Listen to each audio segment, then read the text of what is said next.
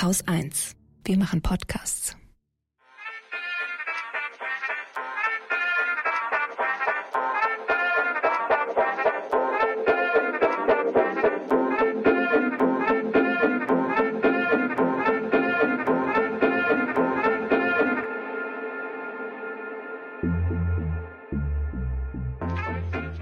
Hi, ich bin Susanne Klingner und das ist der Lila Podcast. Hier gibt's Feminismus für alle.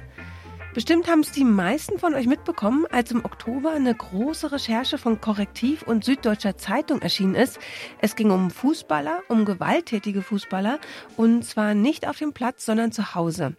Eine ganze Reihe betroffener Frauen hatten mit den Reporterinnen darüber gesprochen, wie sie durch ihre Partner, also durch Profifußballer, körperliche und psychische Gewalt erlebt haben. Die Reporterinnen sind Gabriela Keller und Maike Backhaus. Gabriela Keller ist seit November 2020 Redakteurin bei Korrektiv.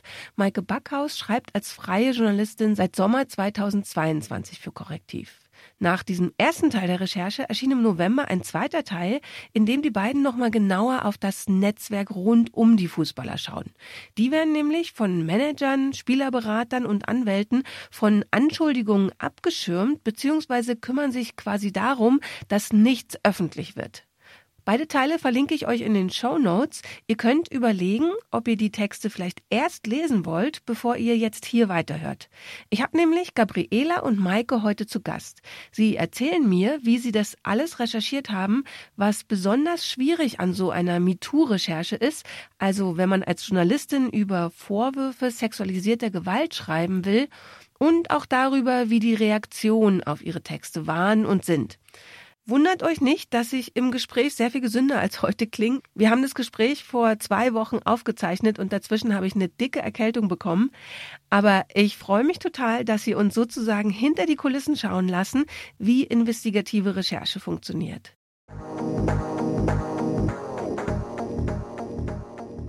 Wollt ihr erstmal vielleicht eine kurze Zusammenfassung geben für unsere HörerInnen, die die Geschichte vielleicht noch nicht gelesen haben?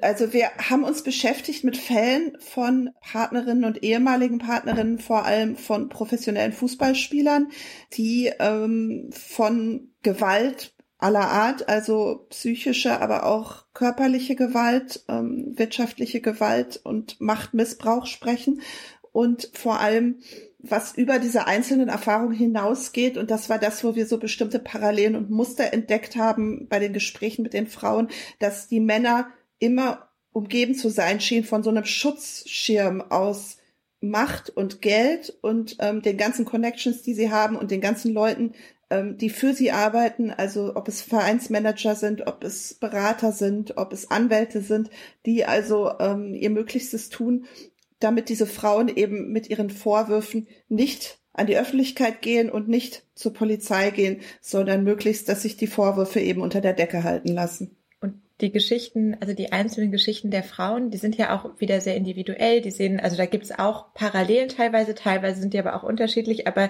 die Mechanismen, die greifen, ähm, um Dinge unter der Decke zu halten, um eben zu verhindern, dass bestimmte Geschichten, die das Image der Spieler gefährden könnten, an die Öffentlichkeit geraten oder an die Polizei oder äh, vor Gericht verhandelt werden, die waren dann so wahnsinnig ähnlich und zwar auch bei ganz unterschiedlicher Sachlage der Geschichten. Und äh, genau, das war sehr, sehr auffallend.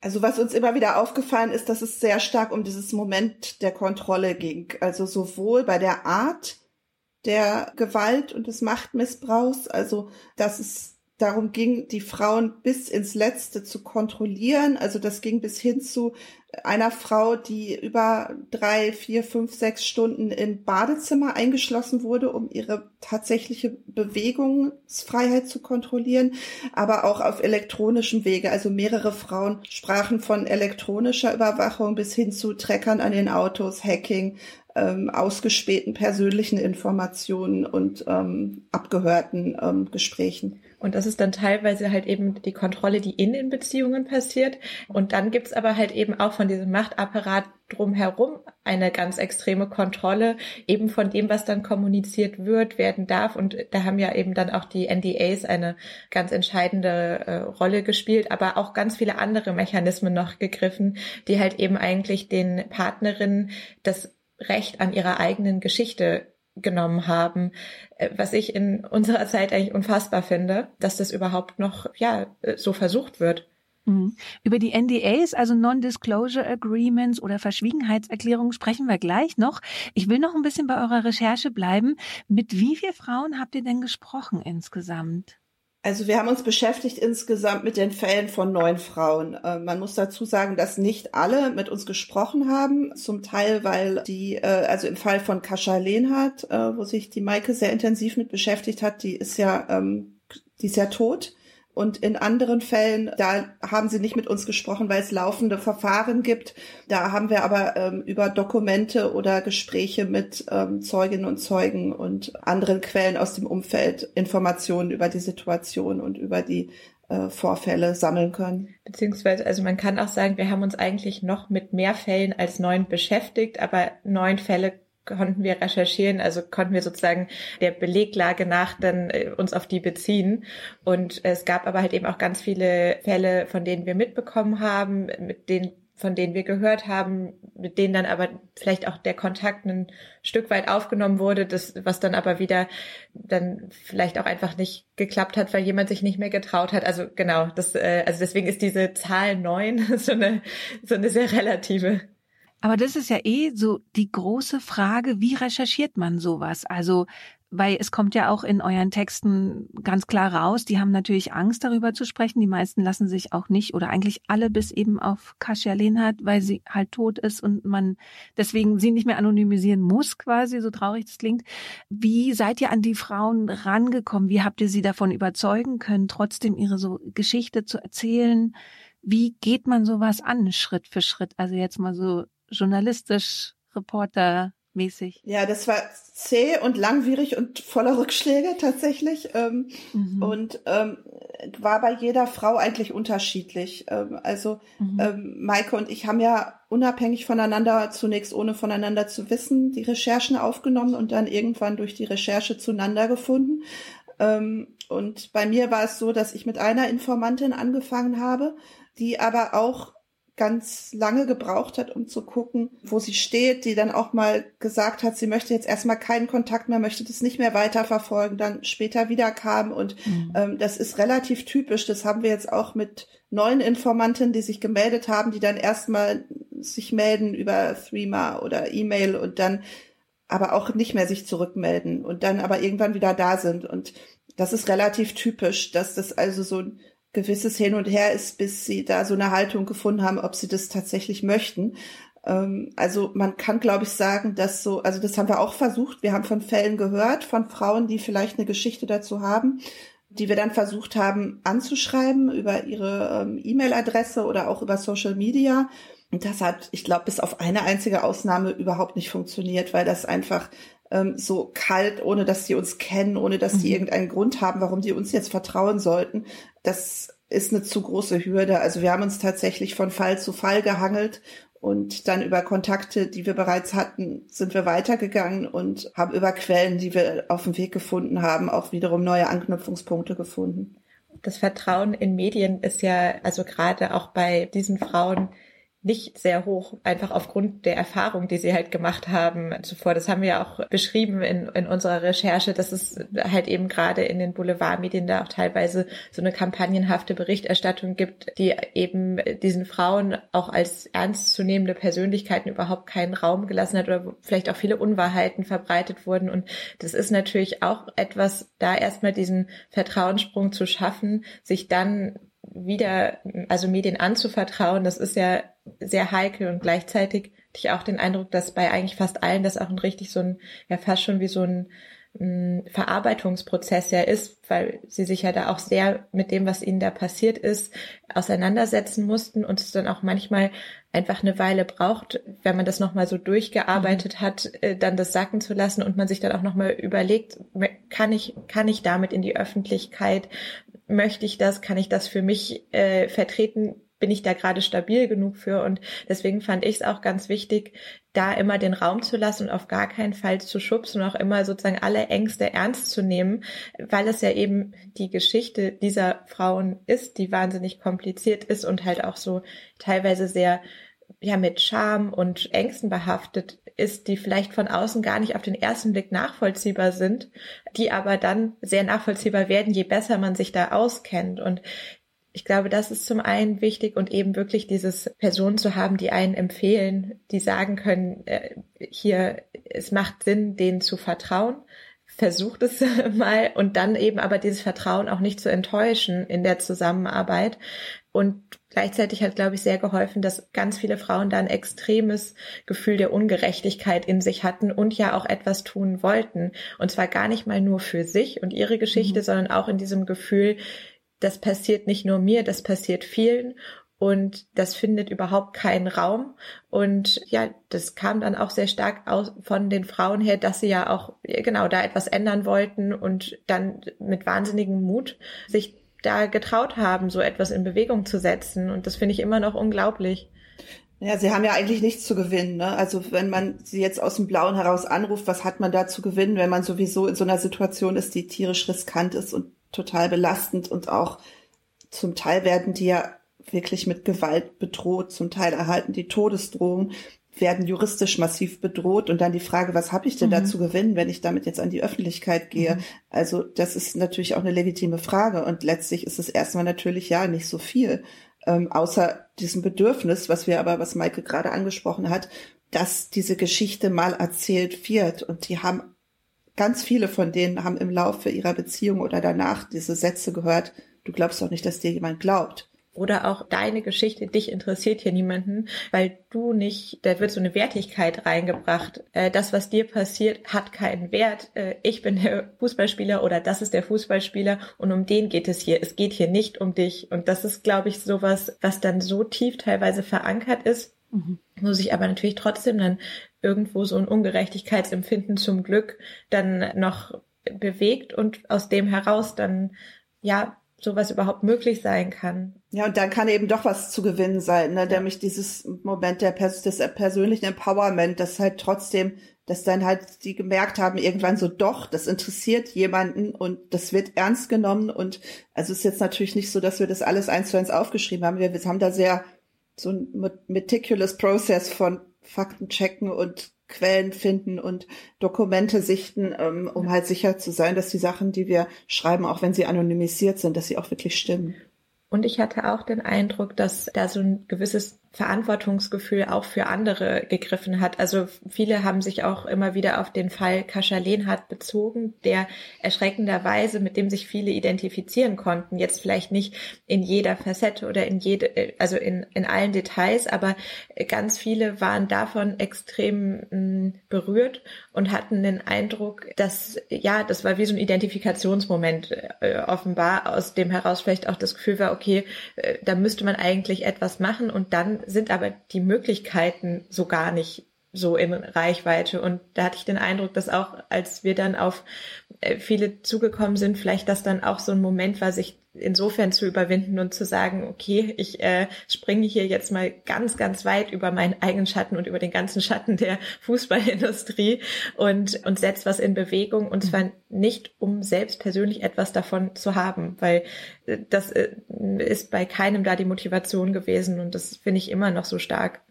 Ihr habt ja schon die NDAs, also die Verschwiegenheitserklärungen erwähnt und die sind natürlich auch eine ganz große Hürde. Also so wie du meinst, man muss über einen eigenen Schatten springen, aber tatsächlich begibt man sich ja dann auch in juristisch total schwieriges Fahrwasser, wenn man sowas unterschrieben hat. Man darf mit niemandem über irgendwas aus dem Privatleben reden und dann tut man es plötzlich doch.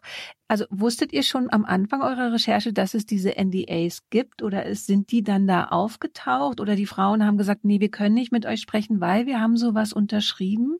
Ja, also für mich waren die NDAs eigentlich der Einstieg in die Recherche. Mhm. Also ich habe den Fall Kaschalen hat halt wie alle anderen medial ähm, mitbekommen. Und als dann im Spiegel gab es ja dann einen recht ausführlichen Bericht dann nochmal ein paar Monate nach ihrem Tod. Und da wurde dieser NDA erwähnt. Und da bin ich irgendwie aufmerksam geworden. Und der Fall wurde ja sehr stark als tragisches Einzelschicksal besprochen und unter äh, irgendwie Cybermobbing. Und als ich das, das von diesem NDA gelesen habe, dachte ich so, da ist irgendwie in der Abfolge NDA, dieses Interview von Boateng und dann ihr offenbarer Selbstmord, dass da irgendwie noch mehr drin steckt, weil ich das so ja, weil ich das so erstaunlich fand, dass in, im Kontext einer privaten Beziehung so ein NDA überhaupt eine Rolle spielt und dass der ja dann also ich hatte so das Gefühl, das ist ja so ein Druckmoment, der da ja auch mhm. vielleicht beigetragen haben kann. Und dann habe ich mich mal so umgehört, wie geläufig diese NDAs eigentlich sind und war dann überrascht, als das so als eine völlig normale Situation einfach von vielen dargestellt wurde. Und darüber, genau, habe ich mich dann da so in das Thema ähm, reingegraben sozusagen also ich kannte diese Verschwiegenheitsverpflichtung auch schon aus anderen Kontexten, also zum Beispiel auch aus dem Arbeitsbereich, ähm, wo ich mich schon bei anderen Recherchen mal mit der Frage beschäftigt habe, was ist denn, wenn jemand was wirklich, also was Relevantes, ein Verstoß oder eine eine eigene Gewalterfahrung hinter sich hat, ne, und ähm, oder etwas beobachtet hat, was ein Rechtsverstoß ist. Und von daher wusste ich, dass es da natürlich eine Güterabwägung gibt und dass es nicht so ist, wenn du zum Beispiel ähm, eine strafbare Handlung hm, als Zeuge mitbekommen oder selber erlebt hast, das kann dich natürlich ein Gericht nicht auf der Grundlage zum Schweigen verdonnern. Und eine Informantin hat mir das sofort im ersten Gespräch auch relativ früh gesagt, äh, so als Einstieg praktisch in die Interviews. Ich kann nicht über das reden, was in der Beziehung passiert ist, weil ich so ein Ding unterschrieben habe. Also von daher war es schon präsent. Aber das war bei mir so, dass das erst im Nachhinein, also während der Recherche, dass ich gemerkt habe, wie zentral dieses Dokument eigentlich ist und wie viel das eigentlich auch schon aussagt über das, was diese Frauen erleben, weil da halt diese, diese juristischen Papiere, die zutiefst dubios sind. Also selbst wenn sie, wenn sie relativ nüchtern und neutral gefasst sind, sind sie total dubiose Dokumente, die fragwürdig sind auf juristischer Ebene.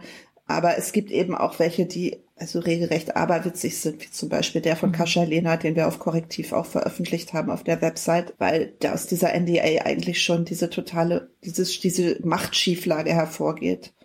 Ja, also der, also der NDA von äh, Kascha Lehnhardt, also die haben ja alle so Abstufungen, wie Gabriela gerade schon sagte, die sind ja nicht alle genau gleich. Und zum Beispiel der halt von Kascha Lehnhardt, der bezieht sich ja auch nur auf sie. Also der ist einseitig bindend. Das heißt, und das ähm, haben auch alle Juristen bestätigt, dass eigentlich in der Konstellation dann die vor Gericht überhaupt nicht rechtskräftig sind. Also weil ein einseitig bindender NDA sehr schwer äh, zu vertreten ist in der persönlichen Beziehung. Und obendrauf kam dann noch, dass bei ihr tatsächlich drin stand, dass sie gegenüber Dritten sich nicht in Bezug auf die Beziehung äußern darf. Und wenn man das ernst nimmt, heißt das ja äh, gegenüber niemandem.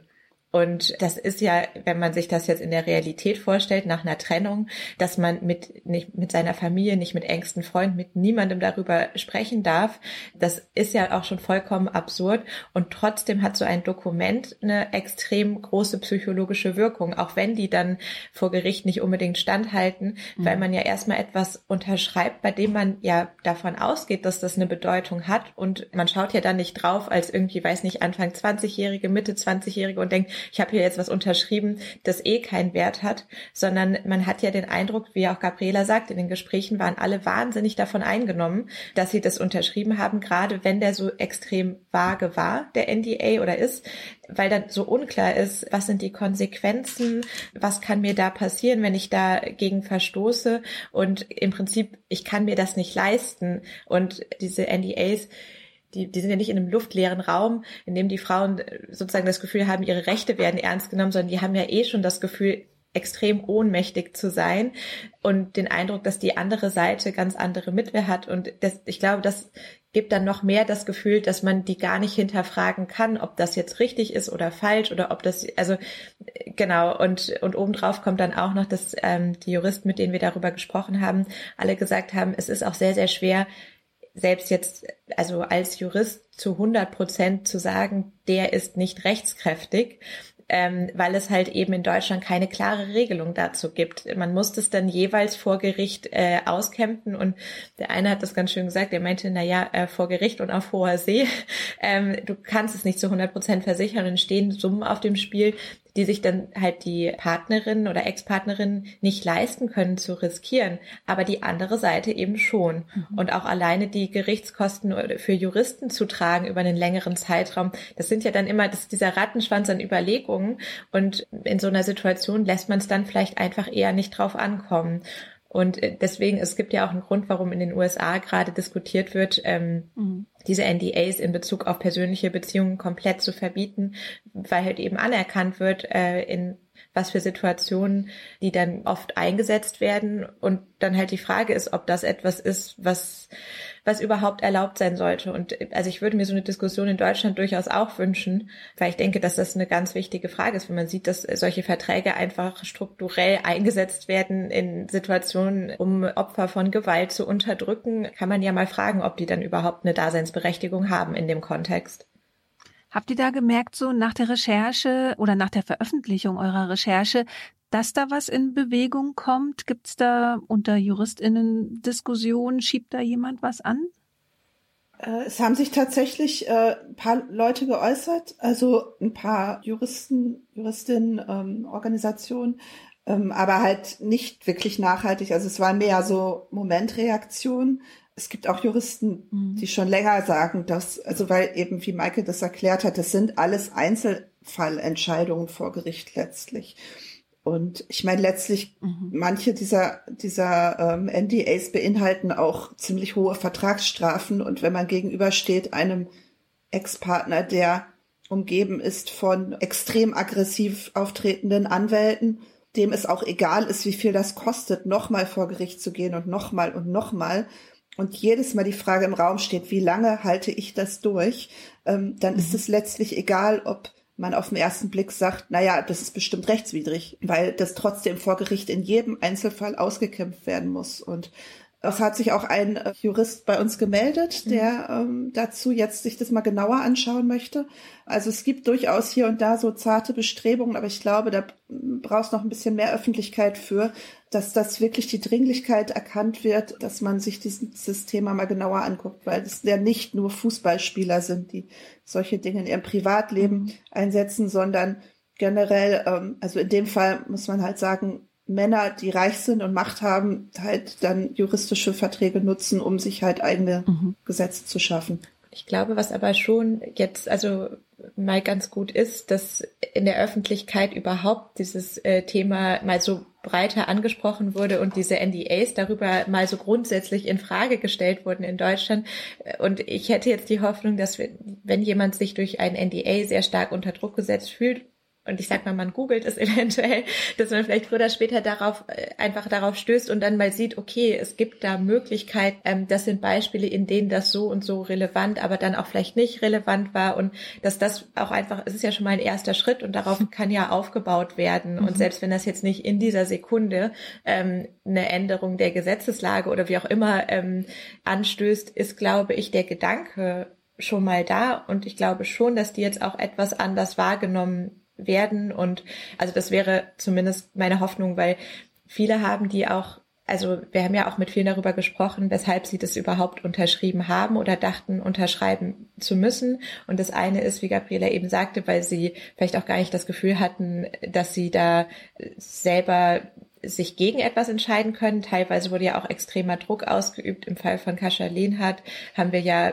sehr deutliche Hinweise dazu, dass sie auch, also gezwungen wurde, unter äh, Gewalt da etwas zu unterschreiben.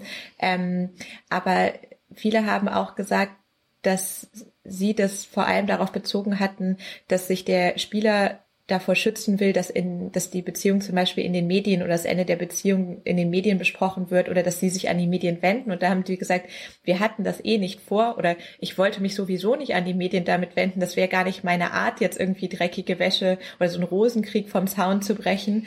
Und insofern hatten die das Gefühl so, ja, natürlich kann ich das unterschreiben, weil sie auch diese Angst auch verstanden haben.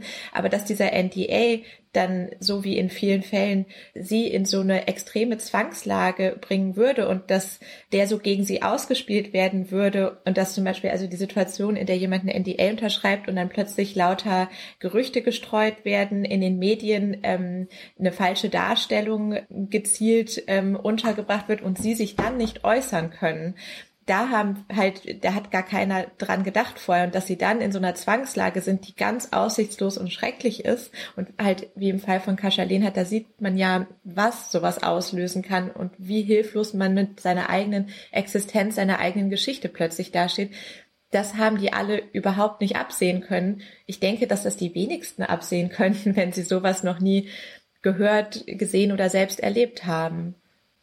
Die NDAs sind ja so die, die, der eine Punkt, warum man sich vielleicht dreimal überlegt, ob man mit JournalistInnen spricht. Und die anderen, der andere Punkt, den habt ihr auch gerade schon erwähnt, ist, dass eigentlich für die Frauen nichts zu gewinnen ist, wenn sie in die Öffentlichkeit gehen. Ähm, tatsächlich kennt man es ja von sehr, sehr vielen MeToo-Fällen, dass am Ende die Frauen dann doch immer wieder angegriffen werden, die den Mund aufmachen. Habt ihr mit denen auch darüber gesprochen oder haben die auch so das auch im Hinterkopf gehabt, beobachtet bei anderen Fällen, was mit Frauen so passiert, wenn man sich öffentlich meldet zu sexualisierter Gewalt oder überhaupt Gewalt in privaten Beziehungen?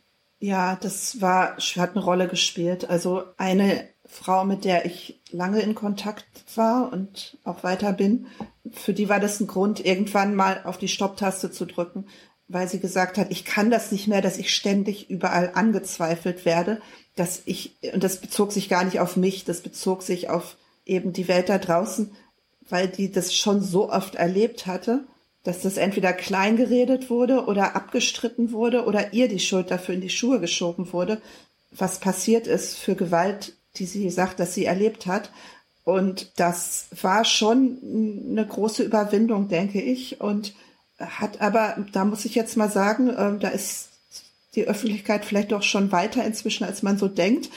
Wir haben zu 99 Prozent sehr positives und ja, empathisches Feedback bekommen. Es gab immer mal Leute, die, keine Ahnung, irgendwo auf Social Media mhm. schreiben, so, ja, die machen das doch nur wegen der Kohle oder die wollen doch nur den Fame und hinterher kommen sie an und beschweren sich. Ja, natürlich gibt es solche Reaktionen, aber wenn man sich anguckt, wie stark solche Abwehrreaktionen sonst so sind, hat uns das sehr überrascht. Wir hätten gedacht, dass unsere Community Managerinnen da stärker würden eingreifen müssen. Also es sind ja nicht nur die Frauen, die angegriffen werden, es werden ja auch Journalistinnen, die über so etwas berichten, angegriffen. So, ja, die lassen sich da einen erzählen und die, die hantieren mit anonymen Quellen. Und da muss man sagen, ähm, das ist nicht passiert oder verschwindend geringer Anteil, was vielleicht damit zu tun hatte, dass wir halt nicht nur die Frauen zitiert haben, sondern sehr transparent gemacht haben, welche Quellen uns vorliegen, was wir nachweisen können. Also da haben wir sehr viel Raum für eingeräumt, ähm, um das darzulegen, eben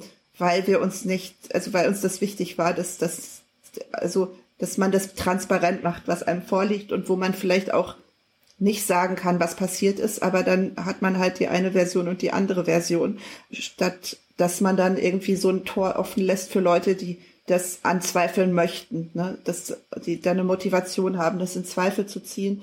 Also natürlich kann man immer alles in Zweifel ziehen, das ist ja Meinungsfreiheit.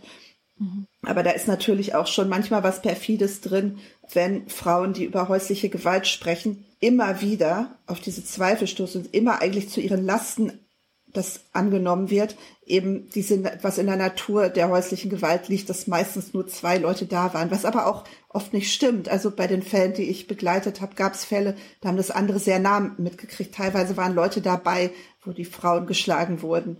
Ähm, teilweise ist es dokumentiert, teilweise hat es Anzeigen gegeben. Es ist immer sehr leicht gesagt, für Opfer häuslicher Gewalt suchen sich keine Hilfe.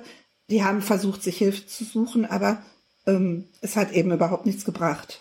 Nee, und das fand ich halt eben auch äh, so schockierend, wenn man in dieses Thema tiefer reingeht, dann heißt es ja im ersten, na ja, dann ist es ja auch oft Aussage gegen Aussage und wie kann man das denn überhaupt belegen? Und ja, das ist ja auch ein Riesenproblem, weshalb es so schwer ist, darüber zu berichten. Aber dann hatten wir halt eben doch sehr viele Fälle, die sehr, sehr gut belegbar waren, in denen es Zeugen gab, in denen es Dokumente gab, in denen ähm, und das ist ja, und das ist natürlich, um das erzählen zu können, ist das gut, aber es ist natürlich auch schockierend dann zu sehen, wie wenig dann trotzdem immer noch teilweise im Umfeld geglaubt wird oder auch unterstützt wird, teilweise auch in den eigenen Familien, im Freundeskreis. Im, ich glaube, also da habe ich mich auch teilweise gefragt, woran das denn eigentlich liegt, ob das eine Form der Überforderung auch ist oder ob das, also, oder es gab auch, also genau das, was Gabriela sagt, mit dem, dass den Frauen dann auch gerne die Verantwortung zugeschoben wird von, na, die holen sich auch keine Hilfe.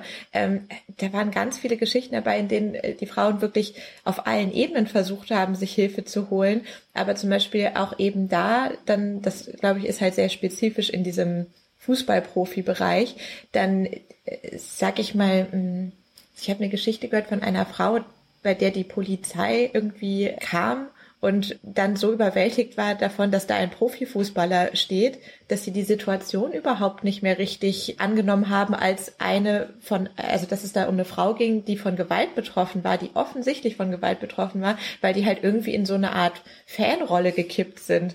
Und wenn man da diese Erfahrung macht, ähm, mehrmals, ähm, und das dann der Normalzustand ist, naja, dann verliert man ja völlig zu Recht das Vertrauen in die Strukturen, auf die wir uns ja eigentlich alle gesellschaftlich verlassen. Und dann entsteht schon so etwas wie ein rechtsfreier Raum, um den man sich, glaube ich, teilweise gar nicht äh, vorstellen kann. Aber dieses konsequenzlose spielt dann natürlich auch wieder in die Erfahrung äh, bestimmter äh, Personen selbst rein, die dann halt auch immer stärker eskalieren, wenn diese Grenzen irgendwie immer wieder überschritten werden können, ohne dass es Konsequenzen gibt. Und das, also das, ja, das hat mich tief beeindruckt. Und dann ist es natürlich, also überlegt man sich das irgendwann, ob man sich noch an irgendwen mit seiner eigenen Geschichte wendet, weil man ja auch überlegen muss, okay, wo stecke ich die Energie rein, was kann ich verkraften? Und was nützt denn überhaupt irgendetwas? Und gleichzeitig, wenn diese Geschichten nie erzählt werden, kann sich auch wirklich gar nichts ändern. Und deswegen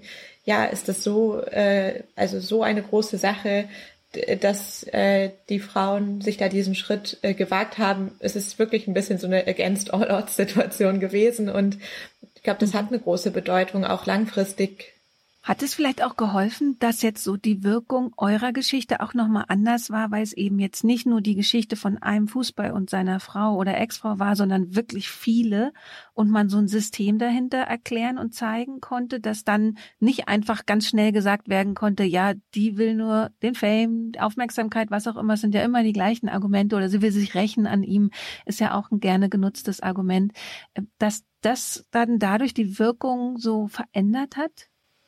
Also das war für uns eine Voraussetzung tatsächlich. Schon eine dieser Geschichten wäre natürlich ähm, für andere Medien und auch wenn ich für ein anderes Medium schreiben würde, definitiv eine starke Geschichte. Aber bei Korrektiv machen wir ja keine Einzelgeschichten, sondern und keine persönlichen Geschichten, sondern das war für mich wie gesagt, ich habe ja war ja zunächst bei Korrektiv alleine mit der Geschichte.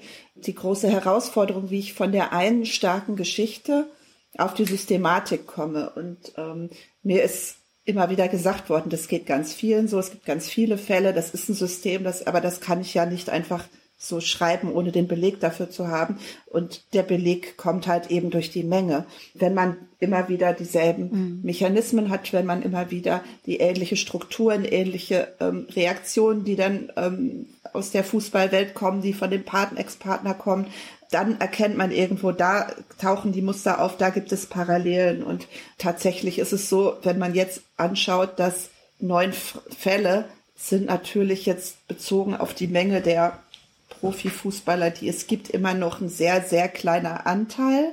Aber für uns war das schon ein sehr großer Erfolg, weil am Anfang für uns gar nicht absehbar war, dass wir überhaupt auf diese Zahl kommen können. Und es reicht definitiv aus, um festzustellen, dass es sich die, diese Sachen bestätigen dadurch, dass sich gewisse Elemente auch immer wieder wiederholen. Das waren wie so Puzzleteile und da waren immer wieder die Puzzleteile, die taucht in Geschichte B und dann in Geschichte C schimmert das wieder durch, ähm, dass man dann irgendwie sagen kann, okay, ähm, das ist definitiv auffällig. Ja, die Systematik äh, war, äh, also es war schon fast, also ich, ich war fasziniert davon, wie klar und wie schnell sich diese Systematik dann ähm, in diesen Einzelfällen äh, so hat übereinander äh, legen lassen. Und ich, äh, wir haben ja eben über auch die Anonymität äh, gesprochen in dem Kontext und grundsätzlich ist es ja natürlich so, dass ich es ideal fände, wenn wir zu dem Punkt kommen, an dem die Frauen in einem, also wenn unsere Gesellschaft ein sicherer Raum wäre für solche Geschichten, in der die Frauen die Geschichten auch selber erzählen können und dann auch hinterher eben zum Beispiel selber verteidigen, selber in die Diskussion, in die Debatten einsteigen können. Das sollte ja im allerbesten Fall passieren. Ich fand jetzt aber zum Beispiel für die Systematik war es gar nicht mal so schlecht, auf, also da wir sowieso so machen mussten, ähm, mal nicht die mh, also dass man im Prinzip durch die Anonymität der Geschichten äh, die Parallelen so klar heraus äh, erkennen konnte, weil ja sonst auch oft genau darüber, worüber wir eben gesprochen haben, über die individuellen Personen, die dann irgendwie diskreditiert werden, über die dann, also werden ja auch zu Nebenschauplätze an den Identitäten äh, der Person festgemacht, wo dann gesagt wird, na ja, aber ist sie denn jetzt so glaubwürdig, weil sie hatte ja auch damals einen sehr kurzen Rock an. Da müssen wir jetzt mal, also es ist ja teilweise absurd, was da dann so angeführt wird, ähm, weshalb jemand angeblich irgendwie keine äh, glaubwürdige Quelle ist. Und ähm, das, was wir da beschrieben haben, das sind ja dann einfach die Tatsachen, die belegbar waren oder die Dinge, die, äh, die, für die es sehr, sehr starke Hinweise gab. Und die nebeneinander gesehen, minus sozusagen die, die Identität, da, da ist das Muster einem dann so entgegengesprungen. Und ich, ich glaube, dass das schon auch in dem Fall sogar ganz hilfreich war, um halt eben sich auf das Strukturelle auch konzentrieren zu müssen und nicht draufzuschauen und zu sagen, na, wer ist denn das? Jetzt google ich mal, aha, und dann äh, geht ja manchmal auch sogar etwas verloren. Trotzdem würde ich sagen, wäre es ganz wichtig, dass man halt eben dahin kommt, dass solche Geschichten mit der Identität äh, dann auch äh, sicher ja.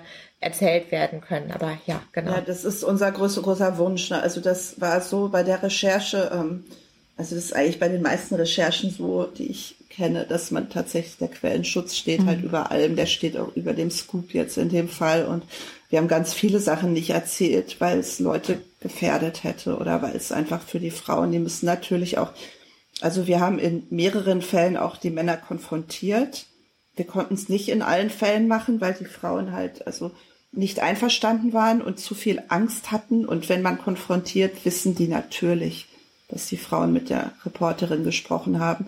Das lässt sich dann nicht mehr zurückdrehen. Dann kam sie diese plausible deniability nicht mehr und die Fälle die dann tatsächlich, wir haben die dann dadurch mehr im Hintergrund gelassen und haben nicht so stark die nach vorne gestellt, weil wir halt eben dieses Prinzip, dass man auf der anderen Seite die Männer konfrontieren muss, in dem Fall nicht machen konnten und haben das dann stark in der Anonymität gelassen. Trotzdem haben wir es geprüft, ähm, aber diese, dieser letzte Schritt war dann eben nicht möglich. Und, und man muss auch sagen, trotz der Anonymität und wer, ne, die wir, also aufgrund des Quellenschutzes und eben auch dieser, dieser, ja, für viele ist es ja also war das ja existenziell, dieser Quellenschutz. Die haben sich ja in lebensbedrohlichen Situationen teilweise gefühlt oder auch gesehen und da gab es auch gute Gründe für. Aber trotzdem sind ja viele der Fälle, die anonymisiert davor kommen, auch so, dass es trotzdem eine Erkennbarkeit gibt. Ne? Also das muss man auch sehen. Ähm, es geht jetzt mhm. nicht darum, dass die Frauen sich da versteckt haben vor irgendwas, sondern das sind auch teilweise einfach, also sozusagen so juristische Gründe, aus denen man so oder so vorgehen muss. Da haben auch die NDAs wieder mit reingespielt. Ne? Also wir mussten da ja ganz verschiedene Probleme umschiffen, um die Geschichten erzählen zu können und ja, und, und das ist vielleicht auch das Wichtige oder das, äh, das was die Recherche äh, so ausgezeichnet hat, da immer wieder individuell Wege zu finden und die Balance zu halten zwischen, wir versuchen möglichst viel zu erzählen, mhm. um halt ähm, diese Systematik herausstellen zu können und gleichzeitig aber auch genug Schutz zu gewährleisten, um niemanden in eine unnötige Gefahr zu setzen. Und und das war echt ein Balance, vor dem ich auch nach wie vor also Respekt habe und man halt ja, das war auch toll in der Zusammenarbeit mit Gabriela, dass wir da immer wieder miteinander auch so ab, Abwägungen treffen äh, mussten, so okay, ähm, ist das jetzt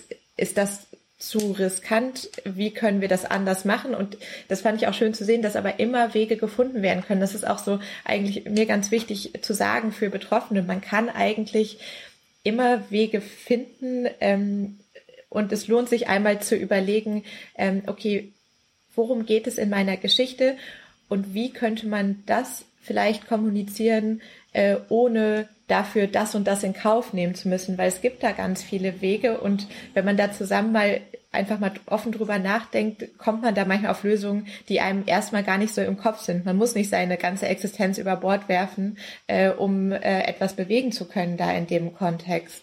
Jede Frau ist Risiken eingegangen in der ja. Geschichte, auch wenn sie nicht genannt wurden. Also nahezu alle, würde ich sagen, ähm, sind für ihr persönliches Umfeld erkennbar. In einigen Fällen sind die Frauen auch für ein größeres Umfeld erkennbar.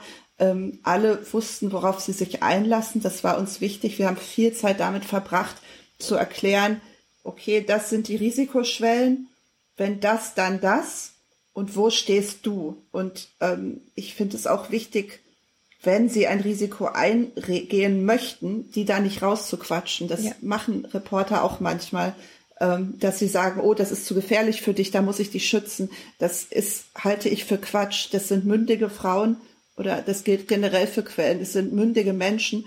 Und wenn ich das Gefühl habe, die ist nicht blauäugig, die versteht das und die weiß, worauf sie sich einlässt und sie tut das bewusst, weil sie gerade ähm, mit dieser Geschichte eben die so erzählen möchte, dann habe ich das auch als Reporterin zu respektieren. Ähm, und das haben wir in beide Richtungen gemacht. Und das ist jetzt nicht so, dass sie sich verstecken, also was Maike gerade gesagt hat, die verstecken sich zum Teil gar nicht. Also für ihr direktes Umfeld sind sie alle erkennbar und bis hin zu, dass man eigentlich, auch wenn man es liest, in einigen Fällen, da haben uns auch so Zuschriften erreicht, ja, aber das ist doch bestimmt die und die.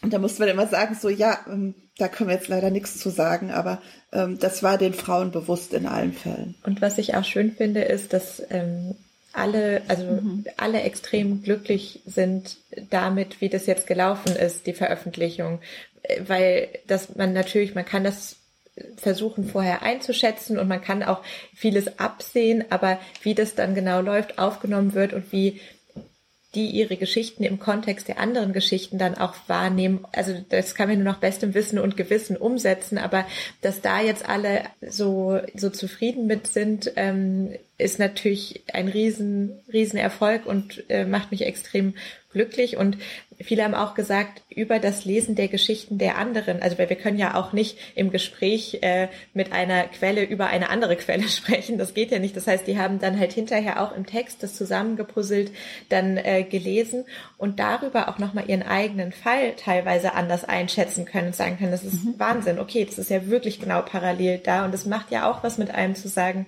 okay, das, was sich so übermächtig für mich angefühlt hat, das ist so übermächtig, weil es das ist und nicht, weil ich jetzt irgendwie schwach bin, mhm. sondern weil das ein extrem effektives, äh, eine extrem, extrem effektive Maschinerie ist, die da greift und genau, und äh, das passiert halt dann, wenn mehrere Geschichten zusammenkommen und sich, ja, viele viel trauen. Mhm. Bleibt ihr an dem Thema weiter dran? Haben sich mehr vielleicht noch gemeldet? Könnt ihr dazu was sagen? Wir bleiben sicher an dem Thema dran. Also wir haben auch schon Ideen und ähm, es haben sich Leute gemeldet, ja. Es haben auch irgendwie im Zusammenhang mit den Fällen, die mhm. wir schon bearbeitet haben, gibt es noch Perspektiven, die interessant sind. Zudem entwickeln die Fälle sich weiter. Also da wird man sicher noch was von hören. Ja, absolut. Und genau die Geschichte schreibt sich ja auch selber weiter durch das, was dann sozusagen weiter passiert oder auch nicht passiert. Und da bleiben wir weiter dran. Und ich muss auch sagen, die extreme ähm, Reaktionslosigkeit der Fußballbranche, die ähm, schlägt uns natürlich auch extrem entgegen. Und ich muss sagen, also wir werden an den Geschichten so lange dranbleiben, wie das, wie diese Situation weiter besteht und wie es da weiteres zu berichten gibt. Und wir sind über jeden, der sich bei uns meldet, äh, sehr, sehr froh, weil das Thema Thema für uns damit absolut nicht abgeschlossen ist. Ja, also die mhm. Heuchelei, das muss ich ganz kurz nochmal sagen, um den Bezug zur aktuellen Situation mit der WM in Katar nochmal herzustellen. Es hat mich extrem be befremdet, diese ganze Debatte, ob die jetzt eine Armbinde mit One Love tragen oder nicht, um Katar zu zeigen, dass man doch für ja. Gleichberechtigung und Vielfalt steht, wo ich mich frage, wo ist das denn im deutschen Profifußball akzeptabel, dass ein Spieler sagt, ich bin schwul? Das ist doch da genauso tabu wie in Katar. Also von daher ist das doch nur ein Symbol, was eigentlich gar nichts bedeutet hätte. Und insofern auch ähm, konsequent, dass sie sie nicht angezogen haben, ehrlich gesagt. Ne? Also war schon die Geste mit, ich halte mir selber den Mund zu, irgendwie besser angebracht. Und also da würde ich mir schon wünschen, dass jetzt statt dass alle immer erwarten, dass jetzt die deutsche Nationalmannschaft ein Signal setzt, um Katar zu zeigen, wie schlimm da die Sachen sind, dass man da sich auch mal dran macht, ähm, so die eigene Situation zu prüfen und zu gucken, wie es denn da bestellt ist mit, ja, mit diesen Themen, ne? Also Gleichberechtigung, Vielfalt und den Umgang mit, mit Themen, die vielleicht nicht so gut zu dem Nationalhelden-Image passen. Ja, vielen lieben Dank für das Gespräch. Es war sehr spannend. Wir verlinken natürlich eure Texte in den Show Notes und hoffen, dass ganz viele Leute sie noch lesen. Und ich bin sehr gespannt, ja, was dann als nächstes von euch kommt. Vielen lieben Dank. Vielen Dank dir. Ganz vielen Dank. Wenn ihr mehr erfahren wollt, schaut in die Show Notes. Dort gibt es noch einige Links zum Weiterlesen. Und dann empfehlt uns weiter, wenn euch der Lila Podcast gefällt. Gebt uns eine gute Bewertung bei Apple Podcasts. Dann wird nämlich Leuten, die nach Podcasts suchen, der Lila Podcast eher angezeigt. Und bei Apple Podcast könnt ihr uns auch werbefrei abonnieren für ganz kleines Geld. Und wenn ihr es euch leisten könnt, unterstützt unsere Arbeit gern auch ansonsten finanziell. Guter Journalismus kostet einfach Geld. Auch wenn es nur ein, zwei Euro im Monat sind, hilft uns das auf jeden Fall weiter, diese Sendung zu machen. Vielleicht könnt ihr uns ja auch ein kleines Weihnachtsgeldgeschenk auf unser Konto machen. Alle Möglichkeiten, uns was zukommen zu lassen, findet ihr auf lila-podcast.de slash unterstützen. Und apropos Weihnachten, es gibt Merch, Fanartikel des Lila Podcasts. Wenn ihr vielleicht noch Geschenke sucht, wir haben sehr coole T-Shirts, Hoodies, Tassen und Taschen mit dem tollen Artwork von Laura Breiling. Schaut mal auf lila-podcast-shop.de. Dort findet ihr alles, was man kaufen kann. Und ich würde mich wahnsinnig freuen, auf der Straße mal jemanden äh, mit diesen Sachen zu sehen. Also das war's für dieses Mal. Ich bin Susanne Klingner und ich freue mich, wenn ihr in zwei Wochen wieder zuhört. Der Lila Podcast ist eine Produktion von Haus 1. Die Redaktion leitete Katharina Alexander. Schnitt und Sounddesign machte Miko Sophie Kümel. Die Musik ist von Katrin Rönecke. Das Cover von Slinger Illustration.